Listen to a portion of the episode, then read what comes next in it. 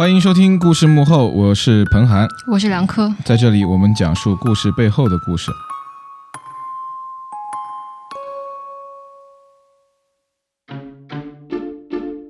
今天艾哲他也没病也没感冒，我们就是对我们这个故事幕后这个栏目啊，以后也会请更多的我们的制作人员，然后来聊一聊故事背后的故事。今天我们要聊的这一期故事呢，就由我和梁科来跟大家一起分享一下。故事 FM 第五十七期和第九十八期，我们分别做了两期北京地铁青年图鉴。那第一期节目呢，我们请来了三位在北京生活的年轻人。聊了聊他们在地铁上所经历的、遇到的有趣和难忘的事情。在第二期节目当中呢，我们又请来了一位地铁民警小马，聊了聊他眼中的地铁和地铁上的故事。那第二期节目的制作人也是梁科了。呃，今天我们会和梁科一起来跟大家聊一聊啊，地铁作为一个故事的承载空间，它的魅力所在。来，梁科跟大家打招呼。嗨，大家好。没有了。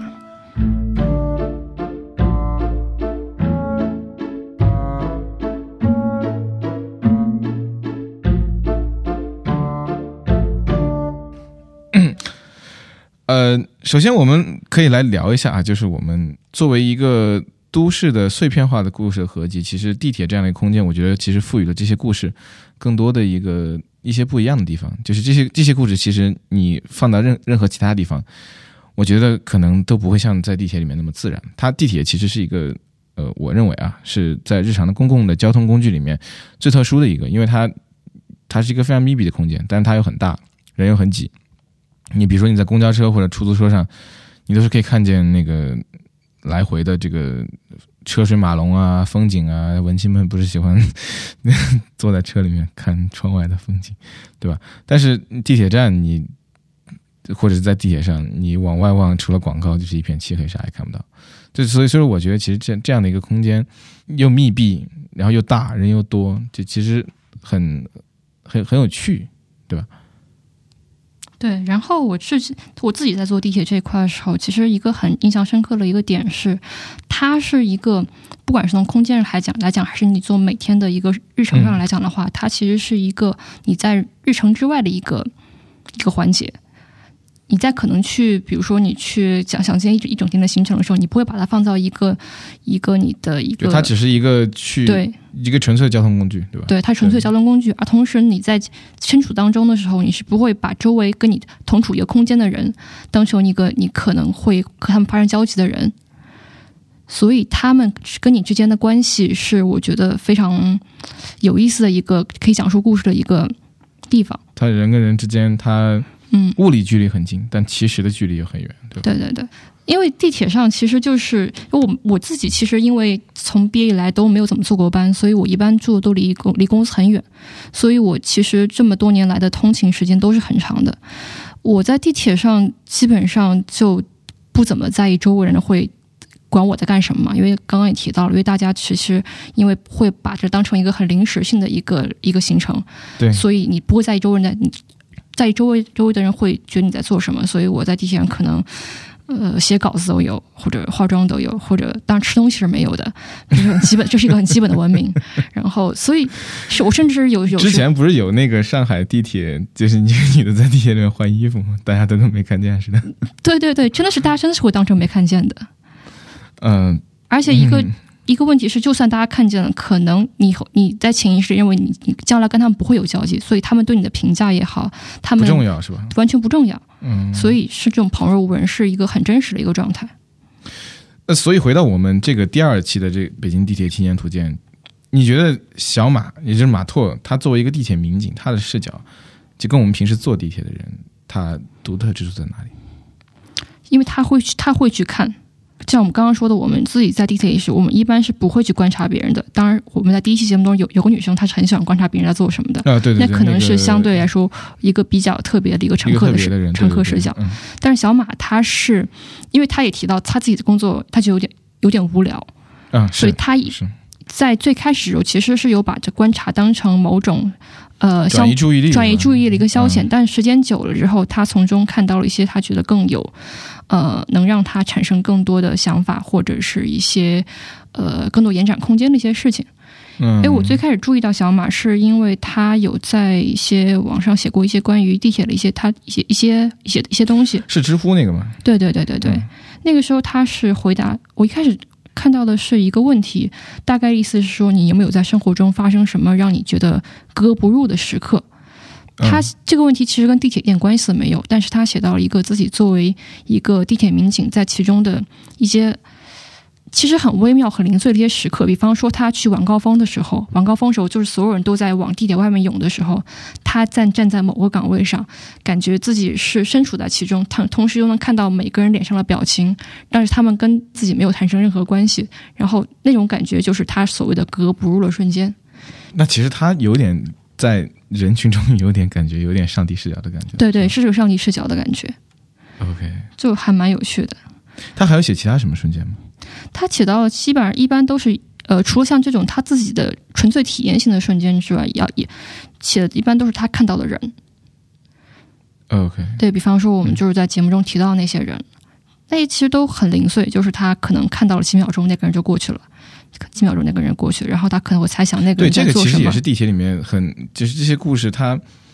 你可能会发现一个特别动人的瞬间，但是这个故事就转瞬即逝，你你你也不可能去跟着他，就除非像小马最后讲的那个故事，那那个小两口在地铁门口摆摊儿，那但那个是我觉得是一个非常特殊的情况了。对大大多数你遇到的人和故事都是，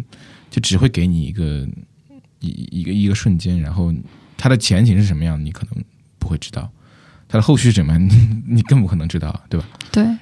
嗯，他的这些碎片化的讲述，其实跟之前我们做的那期地铁青呃北京地铁青年也有很多相似之处，但是那个呢是乘客的一个视角嘛，而且大多数的故事，就包括我的故事和那个郭秋来的故事，我们两个他其实就是一个你被迫经历的一个故事，就在地铁上你参与其中了。嗯，当然除了那个第一个讲述者，他其实有点类似于小马那个那个那个样子啊。呃，因为这两期故事的声音都是我做的嘛，我们还可以，呃，我可以跟大家分享一下，就是因为这两期故事，我去北京地铁站跑了很多地方，然后录了很多音嘛。我一个非常直观的感受啊，呃，就是北京地铁真的很吵，就我不知道在北京或者是在其他城市的朋友有没有注意过地铁里面的噪音，就是我拿着那个录音机在那个地铁里面晃的时候，就是在车厢里。我正常录音的输入水平啊，然后那个车一旦开起来，呃就到中间的时候，那个直接就我的那个录音机就直接可以显示它就爆掉，它就录不下去了。就我们平时的生活环境，就是噪音环境是这样的。嗯我也在那评论里有看到朋友在说，就北京的地铁啊，新的还行，但是就一号线啊、二号线啊、八通线这些比较破。其实从噪音污染的程度上来看，一号线、二号线和八通线相对来说是最好的。这可能是为什么，就是我其实你要单从线路的喜好程度上来讲，我更喜欢老一点的地铁，因为它真的会耳朵会舒服一些。你想，你平时在地铁里面，我觉得是个人都得戴个耳机。但是你要面对那么大的噪音，然后你还要听清耳机里的声音，哇靠，这个、嗯 这个是真的是非常严峻的一个挑战。小马他自己也提到过噪音的问题，就是他嗯刚工作的时候，他他其跟我们不一样，我们可能在地铁里待个十几十分钟，顶多几十分钟吧然后他在里面待一整天。他说他每隔一分钟就会听到一次你刚刚所说的那种巨大的噪声，嗯，就是每天是作为一个他工作日常的一个背景音存在的。他他他会有什么解决方案吗？戴耳塞之类的？他不戴耳塞，他就是习惯了。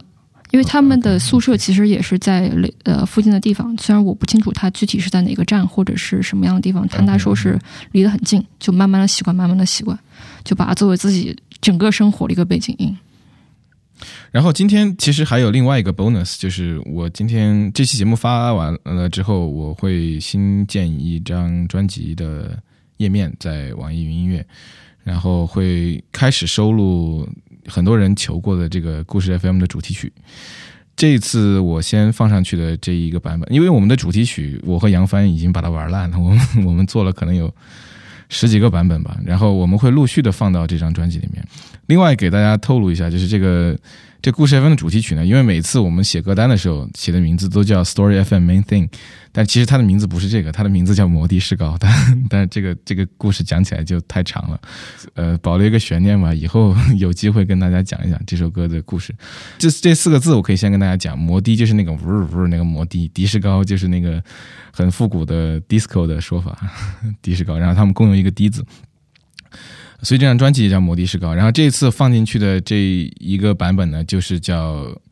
就是北京地铁版本。这个版本是我第一次做北京地铁青年图鉴那期节目的时候，我专门创作的。然后也是为了配合第一位讲述者，就是那个李萌，他在他在地铁上观察各种各样的人嘛。我希望可以有一种很轻松的，但是又可以有一点人生百态那种那那种感觉的音乐。然后我就想到了雷鬼，然后嗯，可以回顾一下这个这一首曲子。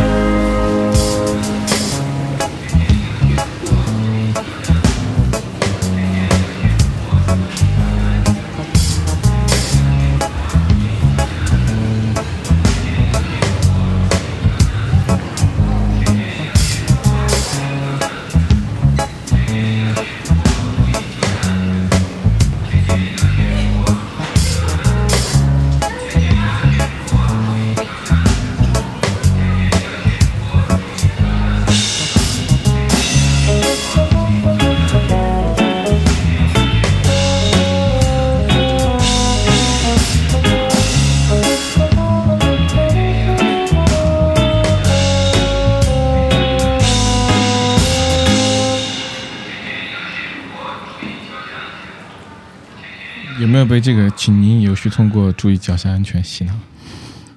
我我我我我讲句实话啊，就是那个我，当我真的拿着录音机在地铁里面转的时候，我就是真的，哇靠！我觉得这个声音简直在我的脑里、脑子里面简直挥之不去。然后我决定把这个也传染给大家一下，但可能那个在节目里面听的不是很清楚啊。但是这一首带着环境音的那个嗯北京地铁版本的主题曲，相当于把这个我录的声音当成采样嘛，加在音乐里面。你在地铁里面印象最深的声音是什么？我其实上次有尝试过去录那八通线那边那个早高峰的声音嘛，然后、嗯。呃，因为我因为那个那个录音机的防风罩被我家猫咬坏了，呃，没有录成，但是我去戴着耳机我就去听一下子。的。呃，它的我觉得最好玩的声音是我，因为当时站在这个铁轨的一一边，本来是打算录这一边的，就是录我这一侧的进站的声音的，但是我听发现，就是因为八通线它是那几站是在户外的，因为嗯是在地面上的，所以就是在对面铁轨上传过来的那种进站声音，从我耳机里听过来是非常不一样的。这是我觉得印象很深的一个体验，哦对那个距离感包括在它空间里面的一个回响的声音。是的，是的。然后那个地铁站的空间其实很有趣的。然后就是你你普通那个地铁关门的声音嘛，我觉得那个关门的声音其实简直就是很多很多上班族的噩梦，就是 你你那个上不去了，或者是你刚好上去在门口，但那个关门声音离它远还是离它近，就是代表了你的命运如何。我觉得这个是很很好玩的一个点，所以这个也是我在音乐里面用的比较多的一个元元素。再有一个，我只选择了一个报站的声音，就是国贸站。我我不知道这个是我对北京的片面理解还是怎么着，可能也是因为我们公司之前在国贸吧。这哇靠！我觉得国贸站简直太恐怖了。这就是我我我第一次来北京的时候，看见国贸站的整个换乘站，当时我是个高中生，我他妈我都傻了，你知道吗？怎么可能有这么多人在这个换乘通道里面挤着？天哪！这这这个这帮人是怎么生活的？我简直不敢想象。结果后来我也成为了他们的一员，真是悲哀。我第一次被地铁的高峰吓到，应该还是大学的时候。那时候我在上海读大学嘛，嗯因为我自己平时也就是在待学校里，或者是包括呃可能出去玩，或者是包括做实习，我也没有怎么经历过早高峰、晚高峰，就只有一次的时候，那次是我非常离奇的早下班了，然后赶上了晚高峰。嗯哼呃，那次是经过了是陆家嘴地铁站。就我觉得就视觉上和和触觉上，包括我整个的听觉，反正所所有所有的五感你感到恐慌吗？对，非常恐慌。而且那天我下班之前还吃了贡丸，就我脑子里有很奇怪的想，就是觉得那贡丸会不会一个一个的挤出来啊？贡丸吗？对，天哪，我的天！这那这个这个音乐其实是相当于是一个整个的地铁的一个主题吧。然后后来我又根据呃两剩下的几个故事创作过，呃也不是创作，第二个是翻弹的一个一个曲子。呃，第二个故事是我讲的，当然其实我在那个节目里面也已经我觉得把这个故事也讲得很清楚了。如果没有听过的朋友可以去听一下。嗯，这里面有一首曲子就是那个《天空之城》，有一些听众留言说就是《天空之城》，嗯，就可能稍微听听的会有点感动嘛。今天一会儿也会重新单独的音乐音乐纯享版吧，相当于是重新稍微混了一下，给大家分享一下，一会儿会给大家放一下。然后那个故事呢，就是因为当时那个画面我印象太深了，就是那个卖艺的那个小哥，刚刚才跟我同台演出过，但是可能是因为贝斯手，我是个贝斯手，就实在是太不起眼了，他也不记得我跟他跟他跟他演出过，我旁边是个键盘，就他站的比我还后面，然后我们两个就在那，我们一人给了他五块钱嘛，然后那个小哥看了我们一眼，嗯，好，点头示意，然后就走了。他明显没有认出我们来，然后但是那个当时那个环境，因为已经接近末班车，在这个时间段呢，北京的外围的地铁上，地铁线上可能人还会多一些，但是我们当时坐的是二号线，相当于是北京中间的，就是基本已经没啥人了。我也不知道他是图啥，在那个地方，可能因为近吧，就在那卖艺。然后他慢慢走，慢慢走，那他那个吹的那天空之城的声音就越来越远，越来越远。我靠，那个真的是我，嗯，一一直忘不掉的一个画面嘛。但是我因为我不会吹口琴，也会吹了，但是吹不了那么好，所以我用钢琴代替，然后翻弹了这样一个天空之城，但是也配上了我后来在二号线实地去录的声音。然后我们也可以跟大家对在这里跟大家分享一下这首曲子。